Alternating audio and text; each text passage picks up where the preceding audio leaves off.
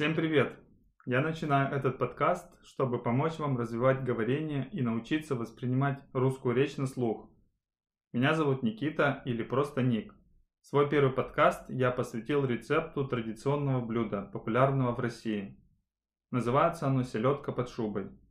Здесь вы услышите много цифр, названий ингредиентов, а также глаголы, которые часто используют для описания процесса приготовления блюд – Начнем с ингредиентов, которые нам нужны для приготовления этого блюда.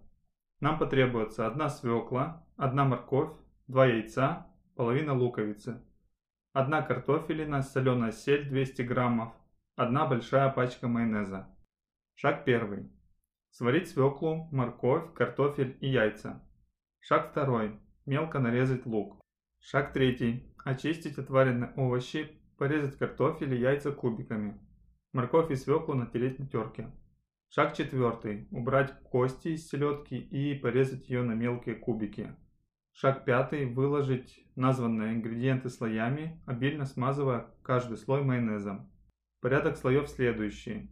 Сельдь, лук, картофель, яйца, морковь и свекла. Сверху свеклу также помазать майонезом. Шаг пятый. Поставить блюдо в холодильник на 2 часа, чтобы салат пропитался. Через 2 часа блюдо можно есть.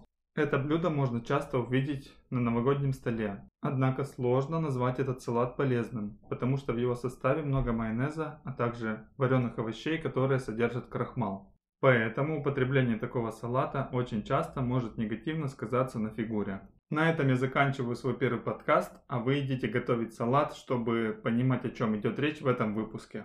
Не забудьте подписаться на мой канал и поставить лайк. Спасибо за внимание. До скорого!